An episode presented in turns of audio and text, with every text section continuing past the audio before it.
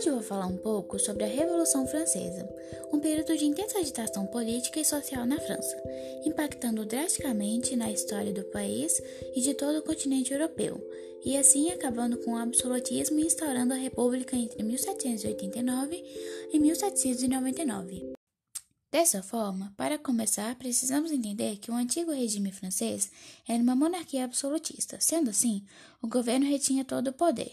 Portanto, houveram alguns fatores determinantes que motivaram a revolução, tais como o mercantilismo, uma política econômica que pressupõe a intervenção estatal nas atividades econômicas, as três ordens, que favoreciam descaradamente o clero e a nobreza e desfavoreciam o restante da população, ou submetendo a restrições sociais e a obrigações jurídicas, e o fato de que o país estava passando por uma forte crise econômica, administrativa e agrária, gerando por isso revoltas e descontentamentos, já que o governo, além de ser injusto, não estava conseguindo garantir alimento a todos. E além disso, o que foi decisivo para a população francesa reivindicar uma revolução foi a ideologia do iluminismo. Então, o terceiro estado, ao ver que o rei se opunha a promover mudanças que tornassem tudo mais justo, formou em 9 de julho de 1789 a chamada Assembleia Nacional Constituinte, com o objetivo de aprovar uma constituição para limitar os poderes do monarca.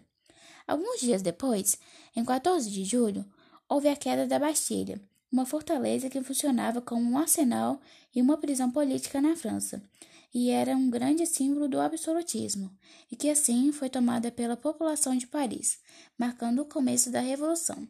Nesse ano, também teve a chamada Declaração dos Direitos do Homem e do Cidadão, reconhecendo alguns direitos naturais a todos os indivíduos e servindo de base para a reforma judiciária do Estado. A partir daí, foi feita a Constituição Civil do Clero, onde a França começa a separar o Estado da Igreja. E em 1791 foi feita a primeira Constituição Francesa, fazendo do país uma monarquia constitucional. E assim a vontade da burguesia começou a se instalar.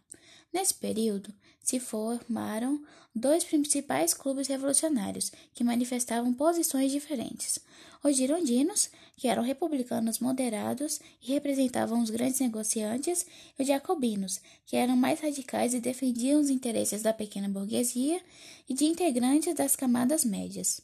Depois disso, entre 1792 e 1793, a situação na França ficou bem complicada, pois houve a proclamação da República elegendo a Convenção Nacional para ficar no poder, e o rei foi morto por traição. E em seguida, os jacobinos ficaram no poder por um tempo, usando o chamado terror como arma política e estabelecendo o Tribunal Revolucionário.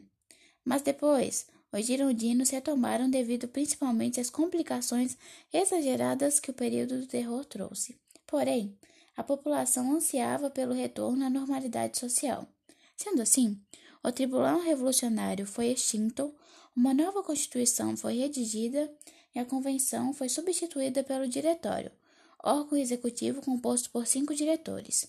E no fim de todo esse processo, a sociedade francesa ficou marcada pela instabilidade social e continuava havendo muito descontentamento e conflitos em prol da volta à monarquia.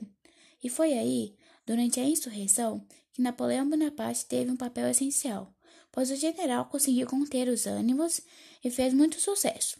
E diante do cenário vivido na época, em 9 de novembro de 1799, ele extinguiu o diretório, substituindo-o pelo consulado e encerrando assim o processo revolucionário. Então foi isso. Obrigada por ouvir e até mais!